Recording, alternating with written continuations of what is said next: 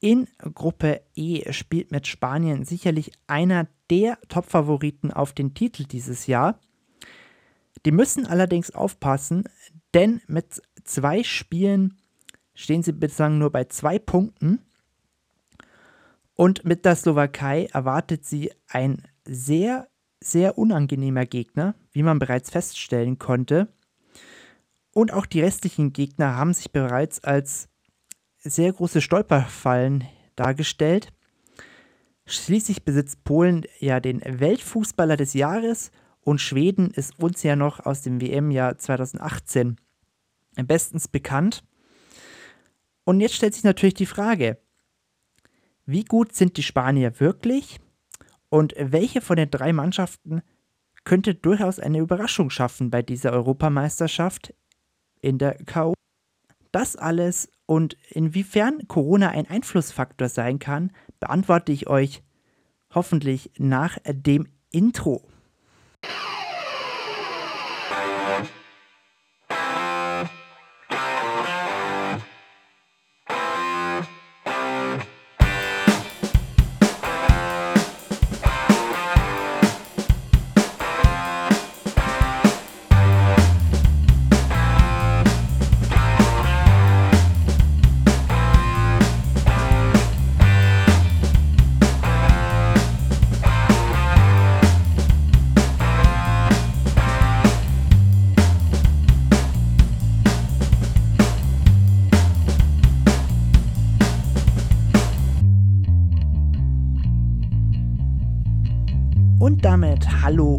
Herzlich willkommen zu einer neuen Folge des Sportnerd Podcasts mit mir, den Andreas. Freut mich, dass ihr zu Teil 5 des EM-Checks eingeschaltet habt. Wahrscheinlich verspätet. Ähm, die Folge wird es wahrscheinlich nicht hundertprozentig exakt äh, zum Anpfiff oder frühzeitig zum Anpfiff schaffen. Und äh, deswegen mache ich es trotzdem, weil ja die vier Mannschaften alle ja noch Relevanz haben für äh, das Achtelfinale tatsächlich. Schließlich haben sich ja alle vier Mannschaften ja noch Punkte sammeln können für den finalen Spieltag und würde deshalb einfach vorschlagen, wir fangen direkt an, ohne lange Vorgeschwafel.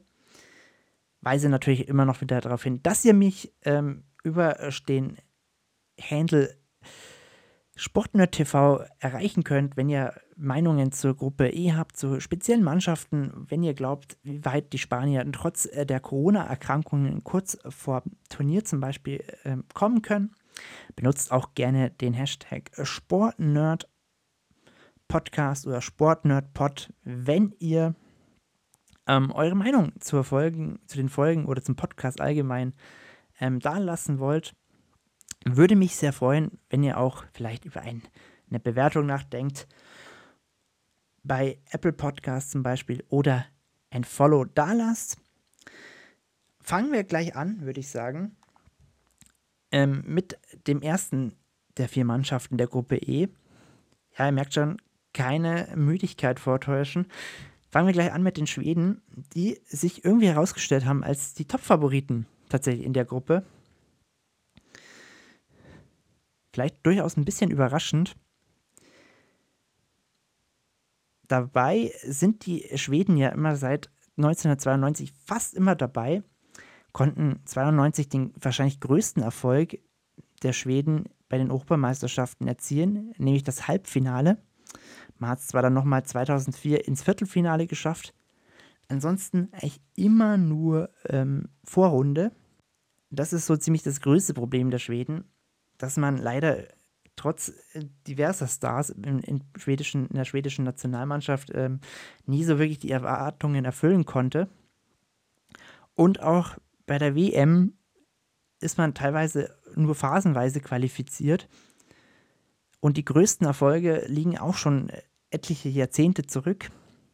Beispielsweise 1950 stand man mal im Spiel um Platz 3, 1958 sogar im Finale und 1994 dann zuletzt im Spiel um Platz 3. das hat auch dazu geführt, dass ein Spieler wie ein Ibrahimovic, der ja durchaus noch im Saft ist, dann auch gesagt hat, nö, keine Lust mehr auf Nationalmannschaft. Das hat er vielleicht auch so ein bisschen bereut, diese Entscheidung, denn im WM-Jahr 2018 stand man dann auch im Viertelfinale des Turniers, was durchaus sehr überraschend war.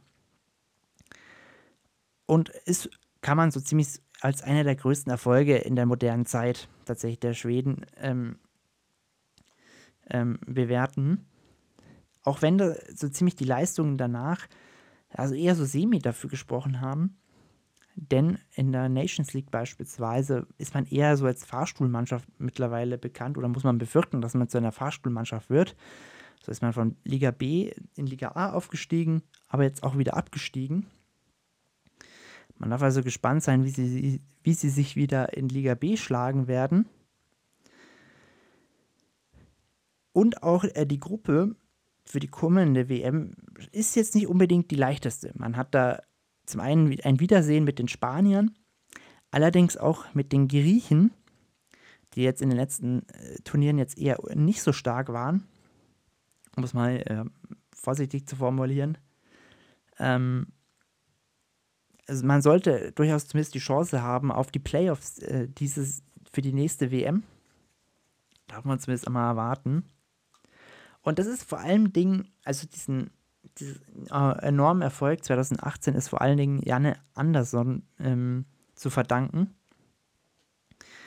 Denn er ist eigentlich jetzt so als Amateurfußballer bekannt. Also er ist jetzt nie wirklich ein übermäßiger Profifußballer geworden.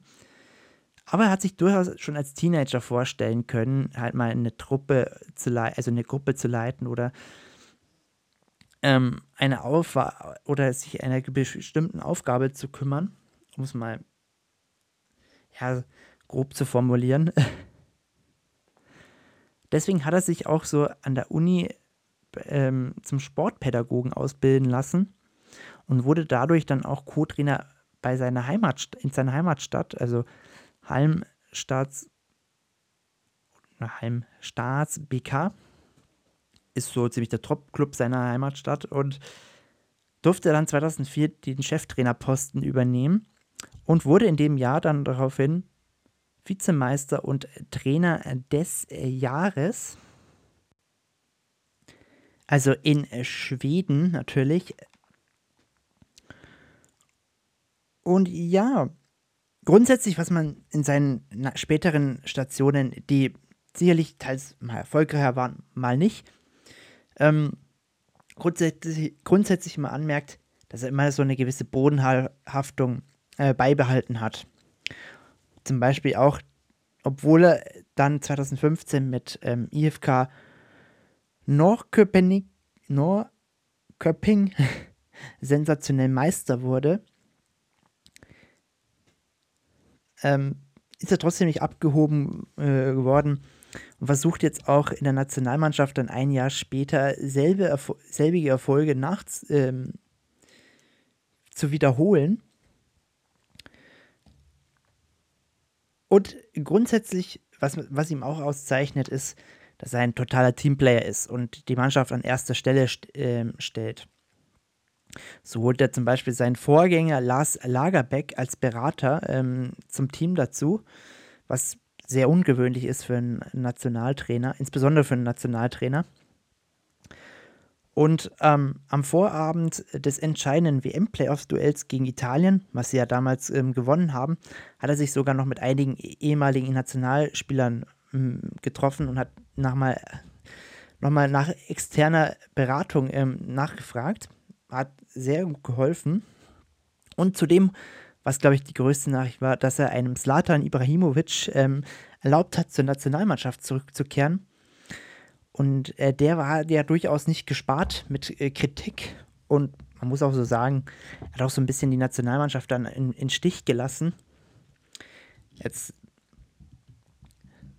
jetzt natürlich nicht äh, unglaublich fies gemeint. Also, wie schon gesagt, er war jetzt auch nicht mehr der Jüngste damals, als er zurückgetreten ist.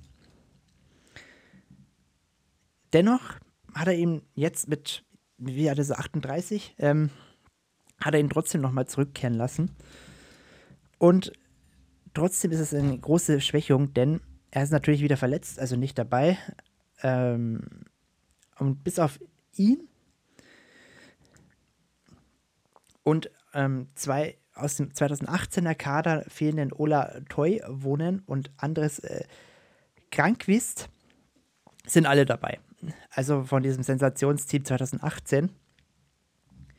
Und insbesondere wichtig sind natürlich so Spieler wie ein äh, Viktor Gleison oder Gläson von FK Krasnodar, der halt ziemlich wichtig ist für das mit seinem kreativen und guten Auge und dafür sorgt, dass er halt oft entscheidende Zuspiele ähm, gemacht hat.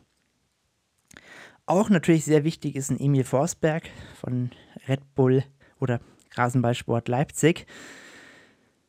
Und äh, wir haben wir haben ja schon bei der EM gesehen, dass er immer wieder für überraschende Ideen und mutige Einzelaktionen bekannt ist und auch für wichtige Tore.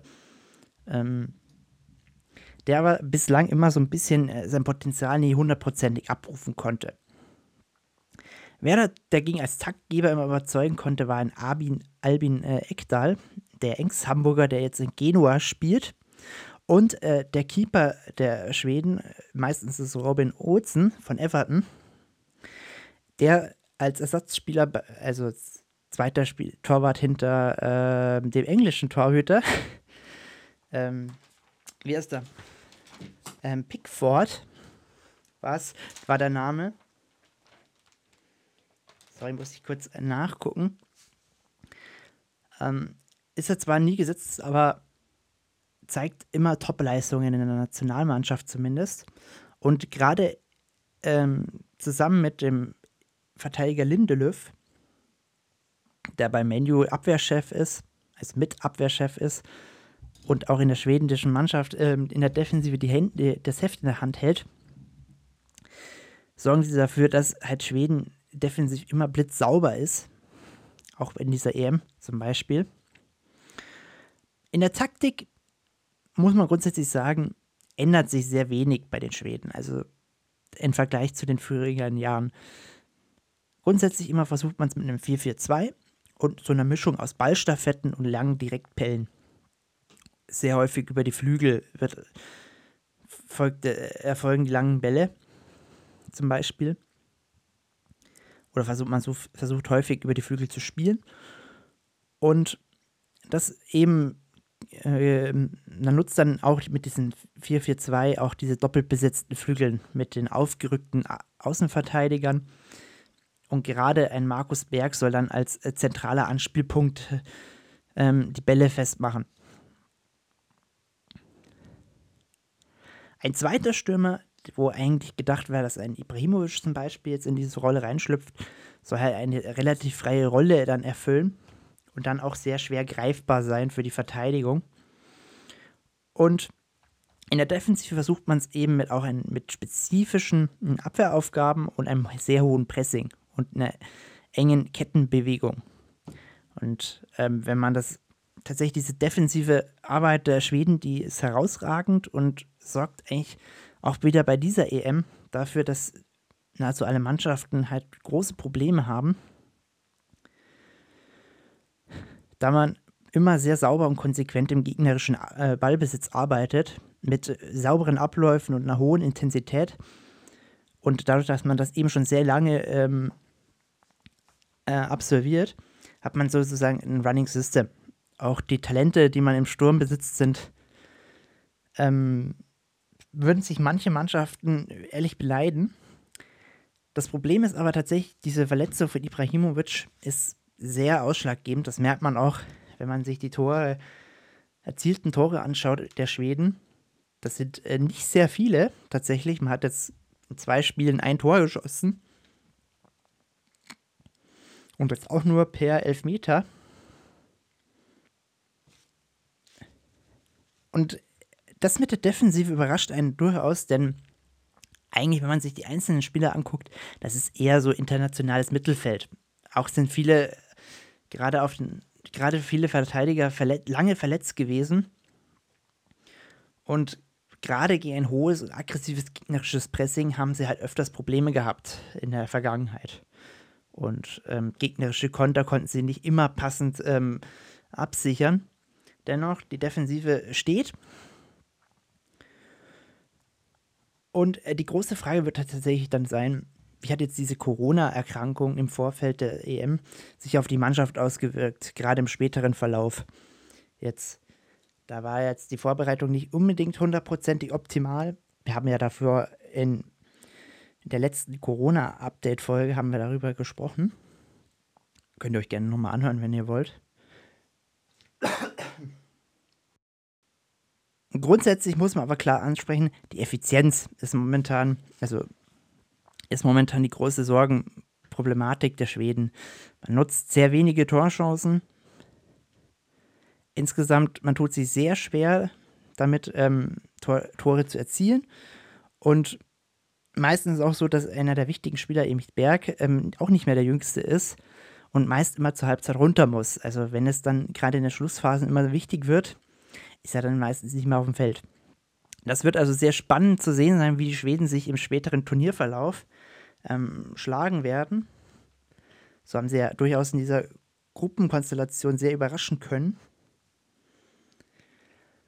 Auch eine Mannschaft, die ähm, überraschen konnte am ersten Spieltag, war die Slowakei. Die Slowakei ist eigentlich als Mannschaft noch nicht sehr lange wirklich äh, bei großen Turnieren dabei. Also man kann tatsächlich die Auftritte an einer Hand abzählen. So war man 2010 im Achtelfinale dabei und 2016 auch wieder im Achtelfinale dabei. Also was durchaus erfolgreich ist für so eine kleine Nation. Wenn man jetzt natürlich diese, diesen Abstieg in Liga C mittlerweile in der Nations League ausklammert, ähm, zu verdanken ist es durchaus auch dem Trainer, dem momentan, und das ist Stefan Tarkovic, war grundsätzlich ähnlich wie beim schwedischen ähm, Trainer als Spieler un eher unauffällig. Also beim Schwedi schwedischen Trainer als Spieler eher unauffällig. Und tatsächlich war er schon vorher bei ähm, Vereinen tätig, aber da hat er auch eher weniger Spuren hinterlassen. Tatsächlich erst ähm, große Auswirkungen hatte das erst, als er von 2013 von Kozak, also von seinem Vorgänger, ins äh, slowakische Assistenzteam hochgehoben wurde.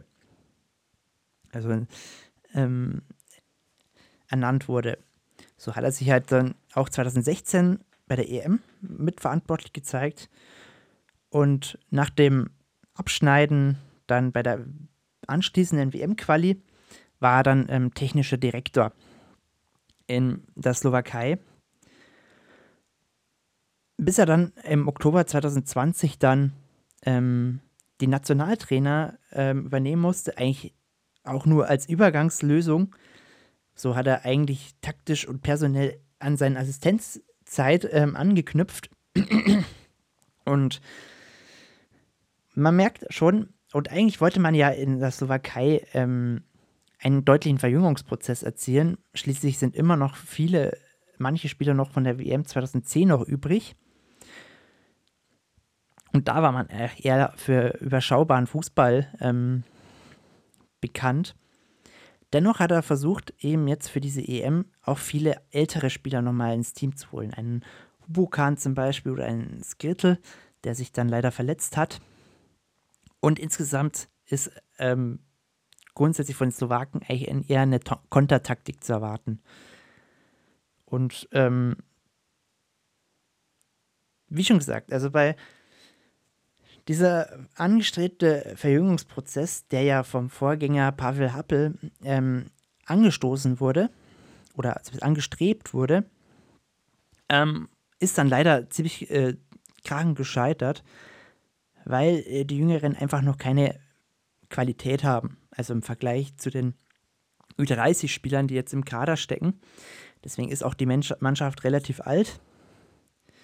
Wenn man äh, da genauer hinschaut, so sind zum Beispiel sechs Spieler in der Startelf, ähm, die über 30 sind. Und fünf Akteure sind noch im Kader, die noch aus dem WMK 2010 stammen, wie bereits erwähnt. Einer der wichtigen Spieler ist aber äh, Milan Skriniar, falls ihr ihn nicht kennt, ähm, spielt bei Inter Mailand und ist so ziemlich der beste Slowake in der Mannschaft. Ist auch Innenverteidiger, wurde mit Inter, ähm, italienischer Meister dieses Jahr. Und tatsächlich ist sein, ist sein Ziel natürlich die Früh Führungsrolle von Hamsik, äh, der mittlerweile auch schon äh, 33 ist, ähm, zu übernehmen. Der nach seiner Zeit in Neapel jetzt mittlerweile in Göteborg spielt ähm, also nicht mehr so das Top-Niveau, aber dennoch ist er halt immer noch wichtig, äh, dank seiner Erfahrung, seiner Übersicht und seiner Technik. Und gerade in wichtigen Situationen, man hat es gemerkt, kann er durchaus noch Unterschiede ausmachen für die Mannschaft und tatsächlich eine Hilfe, hilfreiche Stütze sein für das Team. Ähm, gemixt wird das Team auch mit ähm, zwei äh, Bundesligaspielern mit einem Duda aus Köln und einem Pekarik von der Hertha. Und taktisch versucht man so eine Mischung aus 4-1-4-1 zu machen oder einem 4-2-3-1. Aber halt auch sehr defensiv interpretiert. Das bedeutet, man setzt sehr viel auf äh, schnelle Konter. Das gerade bei einer älteren Mannschaft sicherlich ähm, zumindest sehr mutig ist, äh, diese Idee. Und man versucht halt Räume durch ähm, gutes Stellungsspiel und hohe Laufleistung zu verengen. Bei äh, Ballgewinnen äh, setzt man entweder durch die Mitte über Duda oder Hamsik oder halt über die Flügel und Außenverteidiger. Also über die Flügelspieler oder über die Außenverteidiger. Und es ist jetzt auch nicht so, dass ähm, Slowakei nur aus alten ähm, und qualita äh, äh quali hochqualitativen, aber alten Spielern besteht. Denn die Torwartposition ist tatsächlich doppelt gut besetzt, zum Beispiel. Ein, ein Dub Dubravka oder ein Rodak äh, spielen in der Re Premier League regelmäßig. Und mit eben ähm, Skrinja hat man eben noch einen so einen richtigen Aprellbock in der Innenverteidigung davor. Der, und das ist auch ganz wichtig, ähm, mit seiner Kopfballstärke auch bei Standards für Gefahr sorgen kann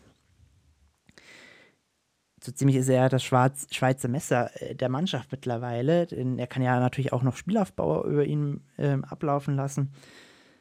Natürlich gemixt mit einem Hamsik, der mit seiner Präsenz halt auch für Stabilität sorgt.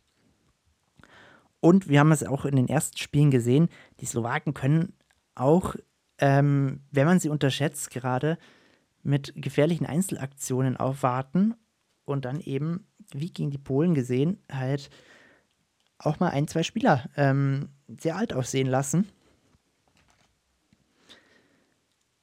Aber bis auf dieses äh, zwei Tore gegen ähm, die Polen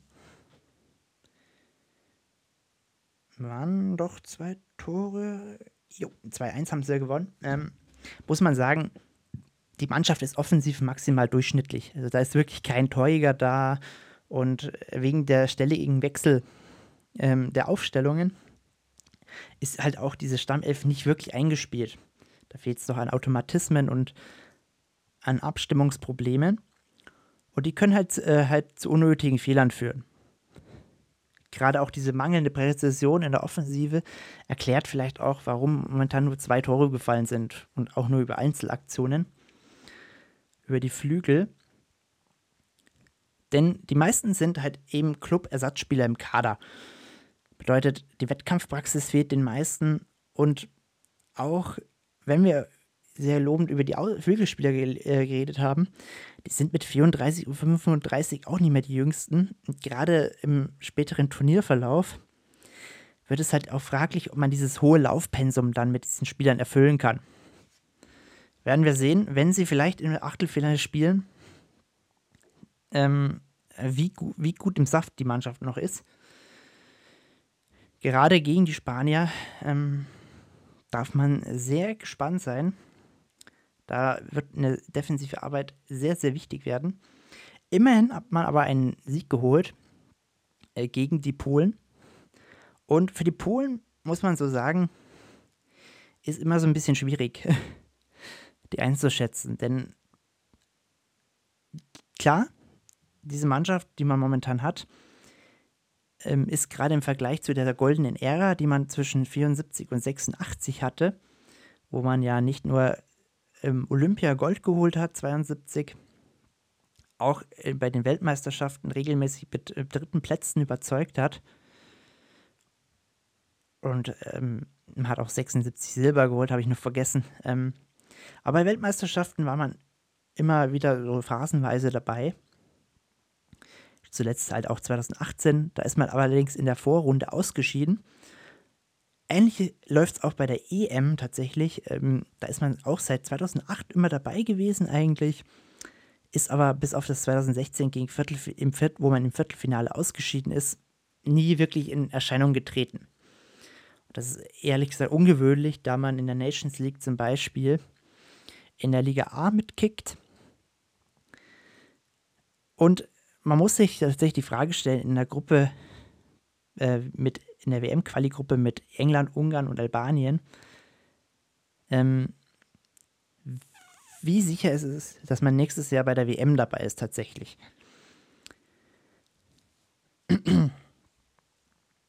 tatsächlich ist ähm, Polen mittlerweile sogar mit einem bekannten Namen eigentlich ausgestattet als Trainer, nämlich Paolo Sosa der ehemalige Spieler von unter anderem von Juventus Turin, hat schon mit äh, großen Stars zusammengespielt, wie Luis Figo und Del Piero und wurde 96 tatsächlich Champions League-Sieger mit denen. Ist dann ein Jahr später zu Dortmund gewechselt. Da kennen vielleicht manche Dortmund-Fans eh diesen Namen. Und wurde mit denen auch, auch wieder Champions League-Sieger, musste aber auch nach einem Jahr dann ähm, wechseln wegen großer äh, Verletzung, wegen halt andauernder Verletzungen. Und insgesamt war auch nie wirklich lange bei einem Club, sowohl als Spieler als auch als Trainer. So hat er schon unterschiedliche Clubs in England, in Frankreich, in Italien und China trainiert. Und selten blieb er länger als ein Jahr. Da er halt auch einen Ruf so als eines, einen schwierigen Typen innehalt hat, was er dann auch in Polen, ähm, also der halt auch immer wieder aneckt mit seinen Entscheidungen. Das hat er jetzt schon in Polen ähm, beweisen dürfen, als er den Abwehrchef Glick auf die Bank gesetzt hatte mit der Begründung, er sei einfach schlichtweg ähm, zu langsam. Jetzt ist er äh, äh, trotzdem Polen Nationaltrainer geworden, ist durchaus überraschend, da Nationaltrainer sein eigentlich nicht unbedingt sein Karriereziel ist. Dennoch ließ er sich über, überzeugen. Ihr könnt euch aber vorstellen, wenn jetzt diese EM ähm, so enorm in die Binsen geht, dann wird er nicht mehr lange da bleiben. Tatsächlich. Und ähm, ich würde ich würd mich nicht überraschen, wenn er nach dem EM den Rücktritt dann anbieten wird.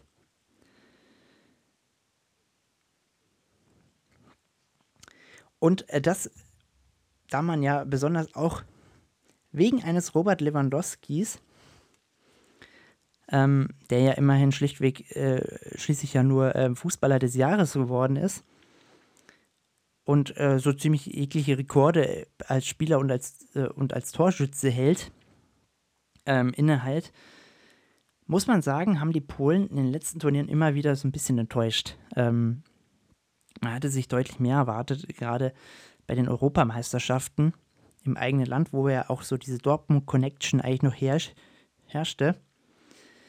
Die ist jetzt weg.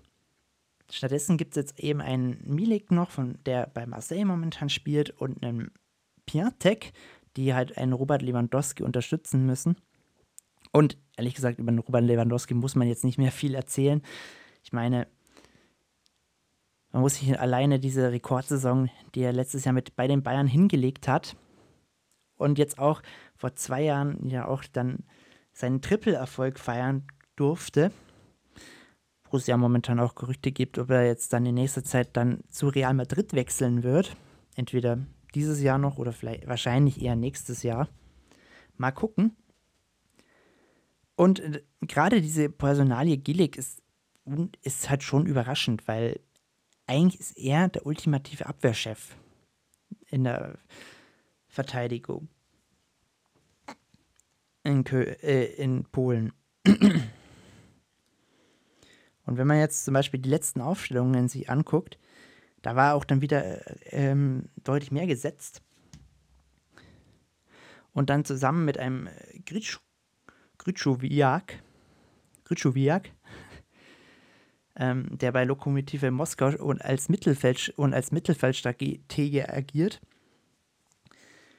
will man halt eben ähm, eine Sicherheit und Stabilität reinbringen. Ähm, ähm, der Mittelfeldspieler mit dem Unfall Kryschowiak ähm, ist jetzt grundsätzlich nicht schnell, aber eben auch wichtig für die Spielintelligenz und für die Autorität. In einem, das ist gerade bei einem 3-4-1-2, was eigentlich ja eher offensiv ausgelegt ist, wo halt eben eine defensive Stabilität unfassbar wichtig ist. Halt ähm, sehr wichtig tatsächlich, da ähm, tatsächlich dieser offensive Spielstil, den halt ähm, ein Sosa reingebracht hat, A, zum einen sehr ungewöhnlich ist und ähm, B, tatsächlich, ähm, ähm, also tatsächlich eine radikale Veränderung ist, denn hat eigentlich eher einen sehr abwartenden äh, Spielstil über die Flügel halt vor, allem Dingen veranstaltet musste tatsächlich dann auch ähm, Experimente von drei Stürmern halt ähm, abbrechen, weil da halt schlussendlich die Balance im Mittelfeld dann gefehlt hat. Die können halt äh, die zwei Mittel in der Mitte halt, zwei in der Defensive halt nicht auffangen. Also ein Gillig unter anderem. Dennoch ist auf alle Fälle die Offensive ähm, eine der großen Stärken der Polen insbesondere der Lewandowski-Faktor, der auch beim Sosa, bei Sosa sehr, sehr, sehr wichtig ist als Spieler. Und tatsächlich auch das System versucht halt ihm unterstützend ähm, ähm, einzuwirken.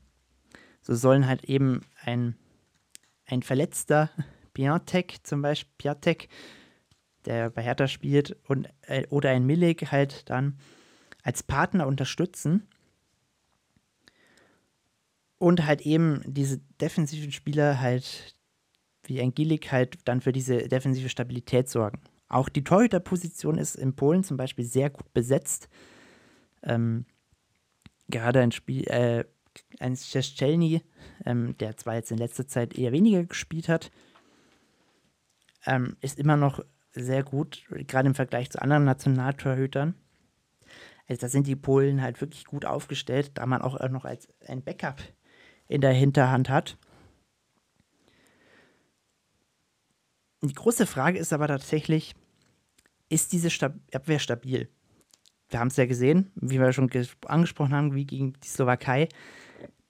Diese Außenbahnen im 1 gegen 1 sind halt sehr wackelig und ähm, man hat auch sehr große Tempodefizite gesehen im defensiven Verbund. Man darf also sehr gespannt sein, ähm, wie das gerade in der K wenn man sich für die K.O.-Runde noch qualifiziert, ähm, äh, wie das gerade gegen Top-Mannschaften dann ablaufen wird. Man hat das ja gegen Spanien dann sehr gut gemacht, da jetzt auch die Spanier jetzt nicht unbedingt mit einem, ja doch, mit, zumindest zwar über die Außen mit einem sehr großen Tempo, aber natürlich halt mit sehr viel mit Ballbesitz daherkommen und da man mit sehr viel mit cleveren Verschieben und Zustellen halt auch ähm, lösen kann gegen die Spanier. Auch die große Frage ist ein Zielinski, ähm, der an sich als feiner Techniker gilt, aber bereits bei der EM 2016 und bei der WM 2018 sein ganzes Potenzial nicht abrufen konnte und halt auch keine Unterstützung dann war für einen Lewandowski. Und das ist klar, ein Lewandowski braucht die Unterstützung. Er kann das nicht alleine machen sicherlich immer wieder für ein Tor gut, aber das reicht dann vielleicht durchaus nicht für die, für die Polen. Wir werden sehen, wie es äh, dann ausgehen äh, wird für die Polen, die sich ja mit dem 1 zu 1 gegen die Spanier ähm, sich am Leben hielten. Und das ist dann doch durchaus verwunderlich, denn nicht nur kennen wir die Spanier als ähm, die große ähm, als die großen Dominator der 10er Jahre, also zwischen 2008 und 2012 hat man ja alle drei Titel, großen Titel gewonnen, mit einem Weltmeistertitel und zwei Europameistertiteln. Auch ist man seit, bei der WM seit 78 dabei und seit 1980 fast immer dabei.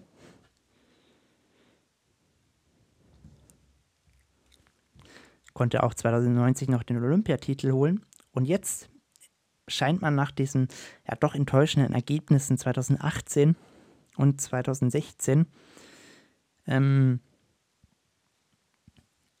wieder zurück zu sein auf der großen Nationalländerbühne. So hat man sich ja in der Nations League ähm, fürs Final Four qualifizieren können. Fürs Final Four im Herbst dann. Und gerade auch mit der Rückkehr von Luis Enrique, selber einstiger, einstiger Profi äh, bei Real und Barcelona, hat man wohl einen sehr guten Top-Transfer auf der Trainerba auf Trainerbasis ähm, erreichen können. So wurde er mit Barcelona zum Beispiel Trippelsieger, was einem nur ein Pep Guardiola so ziemlich gelungen ist. Wenn ich mich richtig erinnere. Aber zumindest in jüngster Vergangenheit nur ein Pep Guardiola gelungen ist bei Barca. Jedoch musste er sich halt zum Zeitpunkt der WM 2018 halt wegen seiner Krebs, wegen der Krebserkrankung der Tochter eine sechsmonatige Auszeit nehmen. Und das tut der, der Mannschaft durchaus weh, weil er halt ähm, zum Beispiel vom Präsidenten halt auch ähm, als Anführer gebraucht wird, der nicht hinterfragt wird und halt auch als Trainer gebraucht wird, der Charakter zeigt und zu 100% respektiert wird. Das hat auch der Assistenztrainer dann zu spüren bekommen, der sich ähm, tatsächlich dann vielleicht auch ähm, diesen Trainerposten dann sich blöd ausgedrückt erschleichen wollte, wo ähm, nicht so genau klar ist, was da hundertprozentig passiert ist, wenn ich das noch richtig in Erinnerung habe. Wofür sich aber Luis Enrique so, so teilweise sogar entschuldigt hat. Also da war wohl sehr viel böses Blut dabei. Zumindest ist es auch nicht überraschend, wenn man sagt, dass jemand einem den Trainerposten klauen möchte. Grundsätzlich bei Luis Enrique, man meinte jetzt, okay, Barcelona, Trippelsieger, das ist also wahrscheinlich wieder ähm, das blöd ausgedrückt Tiki-Taka-Fußball von Guardiola. Also sagen wir Guardiola-Fußball lieber als Tiki-Taka. Ähm, dem ist aber nicht so. Er ist kein großer Fan vom Tiki-Taka. Ähm, klar, ähm, wird man sehr viele ähm, Einflüsse von Guardiola erkennen, weil halt auch die Mittelfeldspieler ähm, zum Teil in Barcelona ausgebildet wurden. Aber was ihm viel wichtiger ist, äh, sind die frühen Balleroberungen und der Druck auf den Gegner. Sowie halt hochschiebende Außenverteidiger oder generell Verteidiger. Ähm, klar, gibt es halt immer noch sehr viele bekannte ähm, Merkmale, auch aus Barcelona-Zeiten, zum Beispiel ein 4-3-3 und auch wegen dem Mittelfeld, ähm, die halt sehr ein sehr gutes Ballbesitz und Positionsspiel besitzen, kann man halt auch mal sehr stringente und weitläufige systematische Zirkulation, also eine stringente und weitläufige und systematische Zirkulation erkennen. Und eben halt so, so ein Hauch, diesen Guardiola-Fußball. Ähm, wie, man, wie man wahrscheinlich schon öfters gesehen hat. Ist aber grundsätzlich auch nicht dagegen, wenn er zum Beispiel mit einem Markus Lorente halt mal auch eine diese vertikale Note äh, in dieses ähm, Ballbesitzfußball vom Guardiola eingebracht wird. Also auch zum Teil mit hohen Bällen zum Beispiel gearbeitet wird. Und ein sehr wichtiger Bestandteil der spanischen Mannschaft ist eigentlich ein Sergio Ramos, schon seit Jahren. Aber, und das ist tatsächlich vielleicht die größte Überraschung, er wurde tatsächlich nicht nominiert, ähm, waren zu viele Verletzungen offenbar insgesamt auch zu bemerken, kein Madrilene dabei, auch nicht die volle Kadergröße wurde ausgeschöpft. Dennoch, und das ist durchaus überraschend, denn man hätte eigentlich einen sehr breiten Kader. Zum Beispiel hatte Enrique so schätzungsweise 60 Spieler hätte er aufstellen können. So sind halt auch sehr viele, äh, wie man halt dann am B-Kader, den ich, von dem ich ja erzählt habe, von der, ähm, von diesen Vorbereitungsspielen, kurz vor der WM. Das habe ich ja, das war glaube ich Folge 10, also die letzte Folge vom EM-Check, habe ich ja darüber gesprochen. Vor diesem B-Kader der Spanier. Hört gerne dann nochmal rein, wenn ihr wollt. Und äh, deswegen werden wir auch sehr viele Debütanten, die zum ersten Mal bei einer EM dabei sind, ähm, sehen. Beispielsweise einen Dani Olmo zum Beispiel von äh, RB Leipzig, äh, der tatsächlich jetzt vor kurzem, also in der Zeit, in der EM-Quali-Zeit halt seine Debüt, seine Debüt feiern durfte. Das Dreh- und Angelpunkt der Spanier ist aber garantiert das Mittelfeld ein Koke, ein Busquets und ein Thiago sind eigentlich das Dreigespann gewesen lange Zeit. Was natürlich nicht zwangsläufig sein muss. Äh, schließlich war ein Thiago jetzt in Liverpool, hat jetzt nicht unbedingt seine beste Zeit. Und ein Busquets ist jetzt kurz vor der EM noch an Corona erkrankt. Also nicht äh, das gesamte Turnier dabei, wenn er überhaupt so wirklich noch ins Turnier eingreifen wird. Mal gucken. Auch wichtig für das spanische Spiel ist ein Morata. Da kommen wir aber noch dazu, was das große Problem bei Morata ist.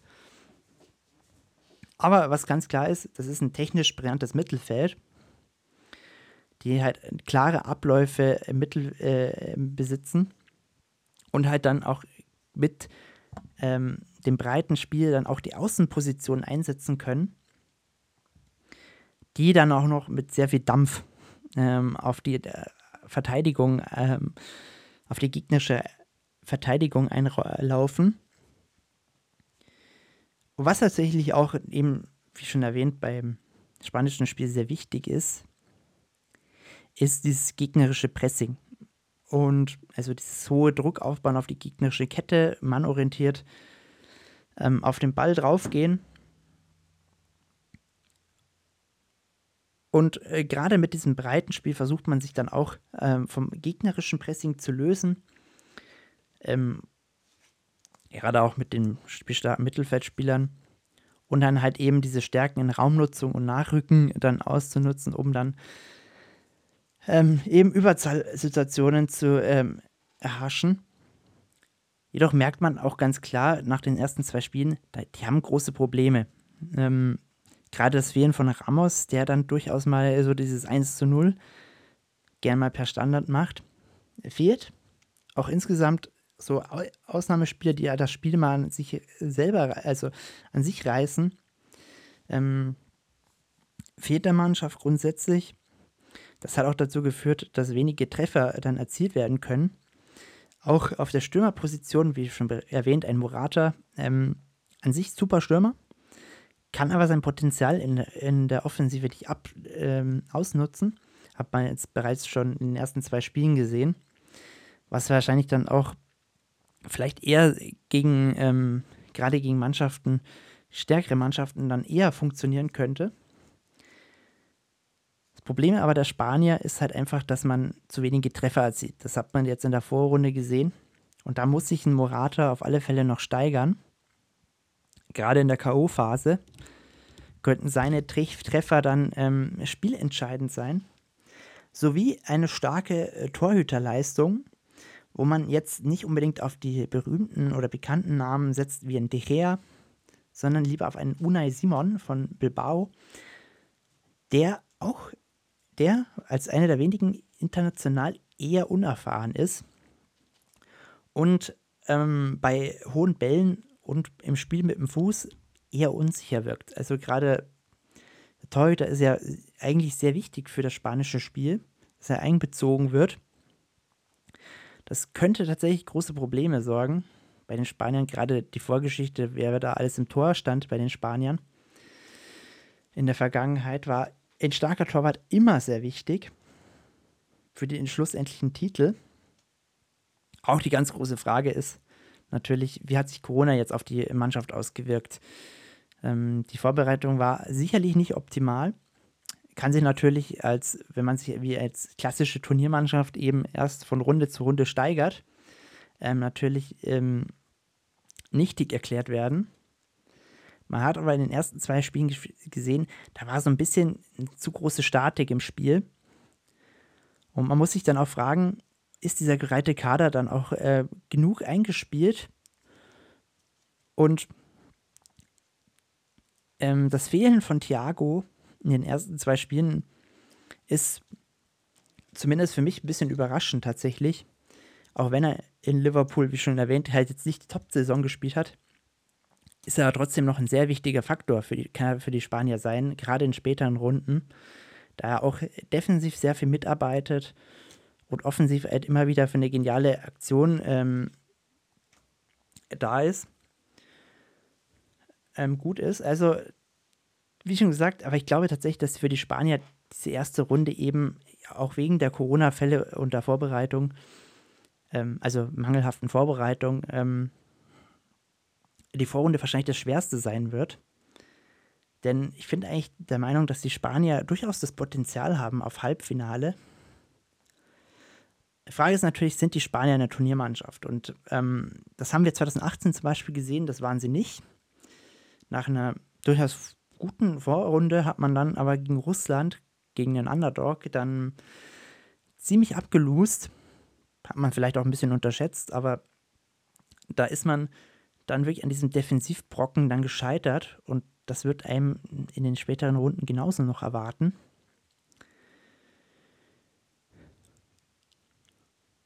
Und äh, grundsätzlich die Gefahr ist natürlich jetzt auch mit diesem zweiten Platz, dass man zu früh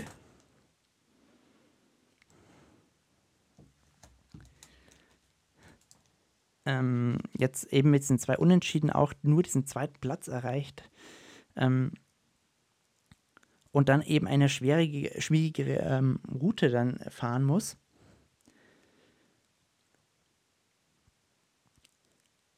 Also, man darf auf alle Fälle gespannt sein.